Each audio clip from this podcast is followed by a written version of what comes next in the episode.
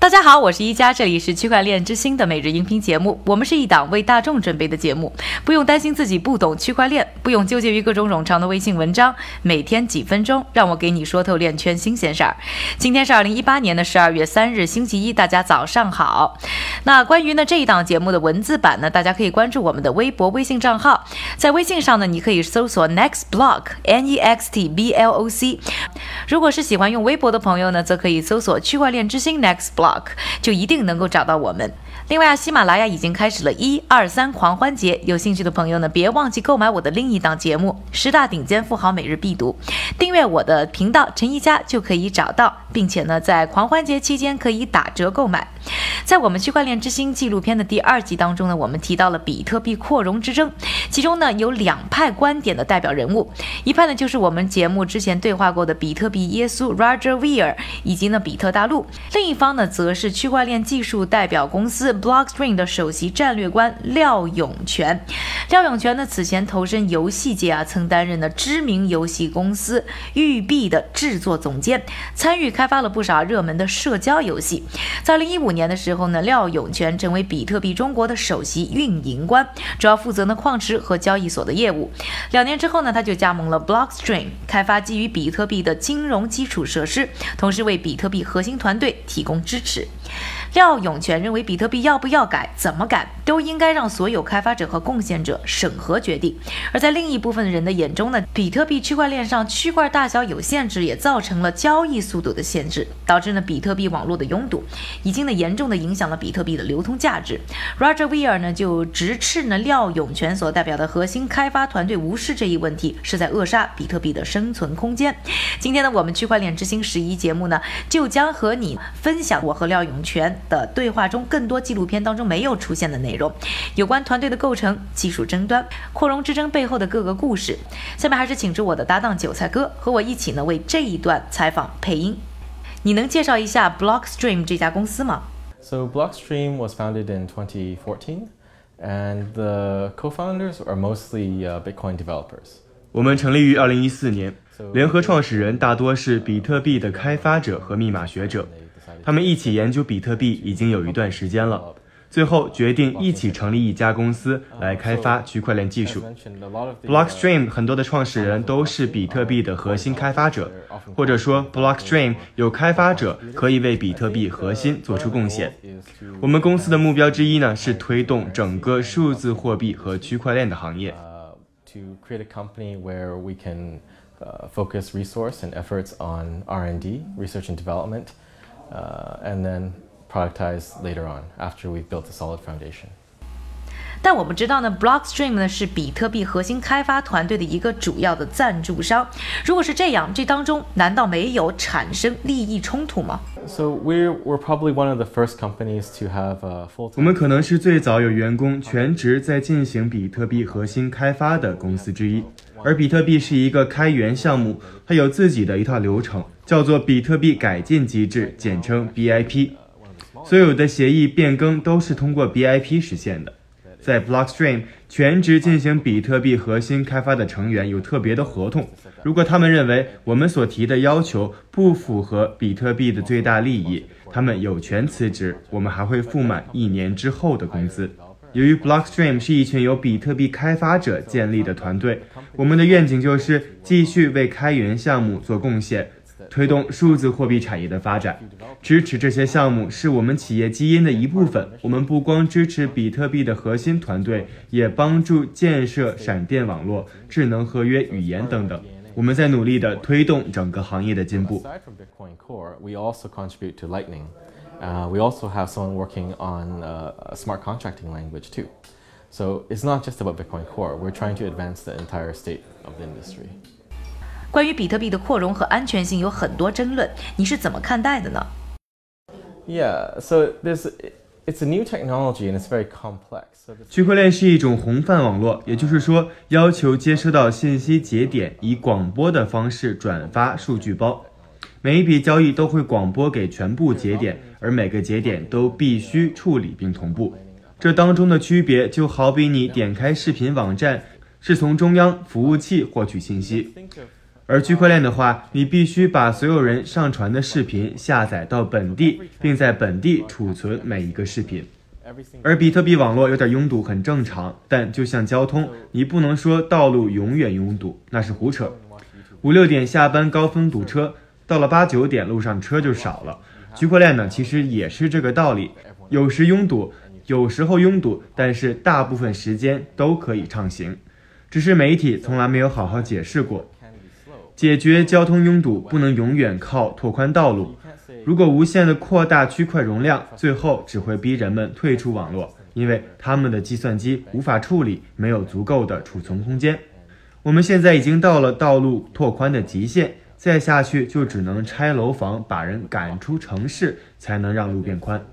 而好的办法是造地铁或者高架，这才是聪明的扩容。区块链是非常有价值的资产，我们必须问自己：耗了大量电力创造区块到底是为什么？因为这是一个人人可以参与的去中心网络。一旦你成为节点，就可以亲自验证所有的数据和交易，不需要相信第三方。想一想，在网络上传送几百 G 或者 TB 的大区块是很荒谬的事情，那还不如不用中心化的解决办法。否则，普通人无法成为节点，无法参与，不如使用数据库。区块链可以做的事情没有限制，但改变它的基础很困难。你不能在中心化的系统上打造去中心化的网络。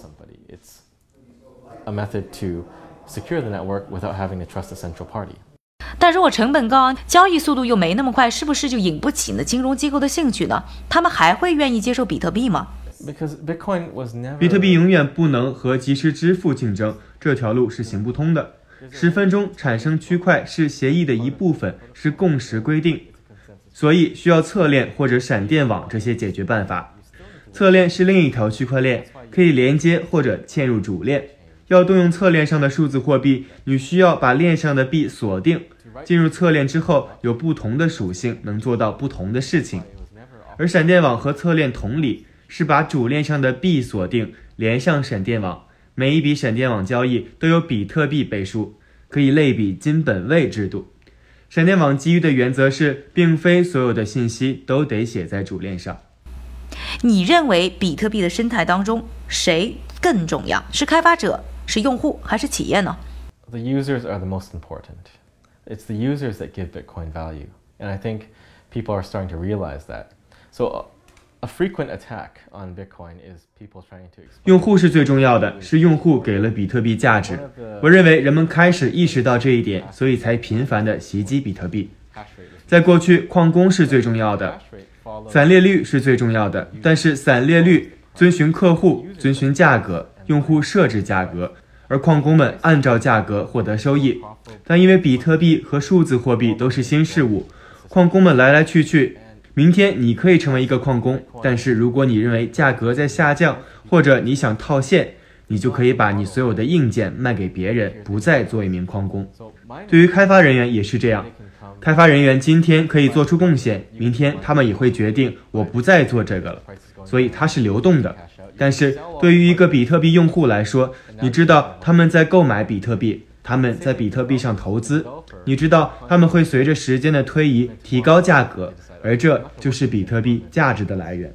Right, it's it's fluid, but for a Bitcoin user or a hodler, you know, they are buying Bitcoin, they're investing money in Bitcoin, and you know, they increase the price over time, and that is where Bitcoin derives its value from. 现在圈子里不同的群体之间呢有很多的争议，各自都代表了不同的利益。Blockstream 和比特大陆之间的冲突呢也很引人注目。你是如何看待针对你和公司的争议的呢？I would say there's developers and uh, people that value Bitcoin's properties, and then there's a group that wants to hard fork Bitcoin and change it to better suit their business needs or their their goals. 我想说的是，有些开发商和个人很看重比特币的价值，还有一些人希望把比特币分出来，然后做出改变，以更好地满足他们的业务需求或目标。但这并不是真正意义上的开发者与矿商之争，这是一种常见的说法，但是事实并非如此。现在很多人说比特币不好，但你必须看看他们背后的动机是什么。因为比特币和数字货币本身不受监管，没有所谓的内幕交易。但是有些人制造一些谣言，或者散布一些能够影响价格的消息。我认为媒体应该来看他们的动机是什么。为什么这个人说比特币是停滞不前和失败的？他们是否在投资其他货币？他们是试图采比特币来促进本国货币吗？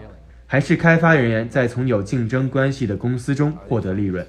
至于说终端，人们非常的关注 Blockstream，因为它是一个非常有组织的团队。这个公司里面有开发人员，有很多其他的团队在赞助开发者，而且越来越多的开发者变得更加突出。但我认为，在过去 Blockstream 成立的时候，这对人们来说是一件大事儿，它吸引了很多关注，尤其是我们筹集的资金。但是树大招风，如果你规模够大，人们就会开始批评，即使这是不必要的。So right now there are a lot of other um, groups that are funding developers and a lot of a lot more developers have become more prominent. But I think in the past when Bitcoin uh, blockchain was formed, you know that was a big thing for people and it drew a lot of attention, especially for the funding that we raised. And you know the saying like "shu da jiao feng," right? So if you're big, then people will start criticizing and start attributing things to you, even if it's uh, not warranted. 感谢韭菜哥和我一起呢为这一段采访配音。要了解呢完整故事，还希望大家继续关注我们在腾讯上线的《区块链之星》纪录片系列。那目前已经更新到了第三集，下一集呢将在本月，就是十二月十一日呢和大家见面。微信呢就搜索 Next Block，微博搜索区块链之星 Next Block，会看到呢更多和节目有关的信息。下面的时间还是交给我们的韭菜哥，他为大家准备了一组呢链圈的最新快讯。我们先来看一组企业消息。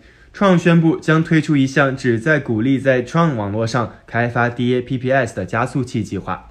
第二条消息，Coinbase 刚刚更新了税务工具，以帮助美国客户在遵循国税局的指导下进行数字资产收益报税。第三条消息，二零一八年六月二十八日，由保全网参与的全球首例区块链存证案作出判决。而之后，蚂蚁金服旗下的蚂蚁区块链马上发布了一条链，宣称自己是全球首家司法链，并在宣传文章中直接告诉读者，全国首例区块链存证判例是他们做的。但其实链还没有运行，是一种典型的营销先行的策略。二零一八年十一月十六日，蚂蚁区块链在无法自己完成的情况下，重新找了保全网参与完成判例流程的重现。同时，蚂蚁区块链还在私下安排，让保全网将自身数据连通到蚂蚁区块链上，试图进行收买。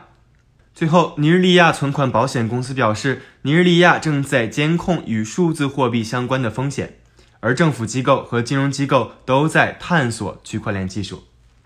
我们再来看一组链圈的名人点评。首先，摩根大通的前高管 Alex Girovich 表示，尽管山寨币和分叉币的发展有起有落。但时间对比特币有利，比特币不会消亡，它正在一步步接近成为数字黄金。另外，比特币黄金的创始人廖翔表示，在未来一个月，他会把所有的比特币黄金卖出，并换成比特币，彻底的将比特币黄金交给社区。感谢韭菜哥的分享，也感谢各位的收听，我是宜家，明天继续和我一起关注区块链之星，区块链之星还原区块链最真的样子。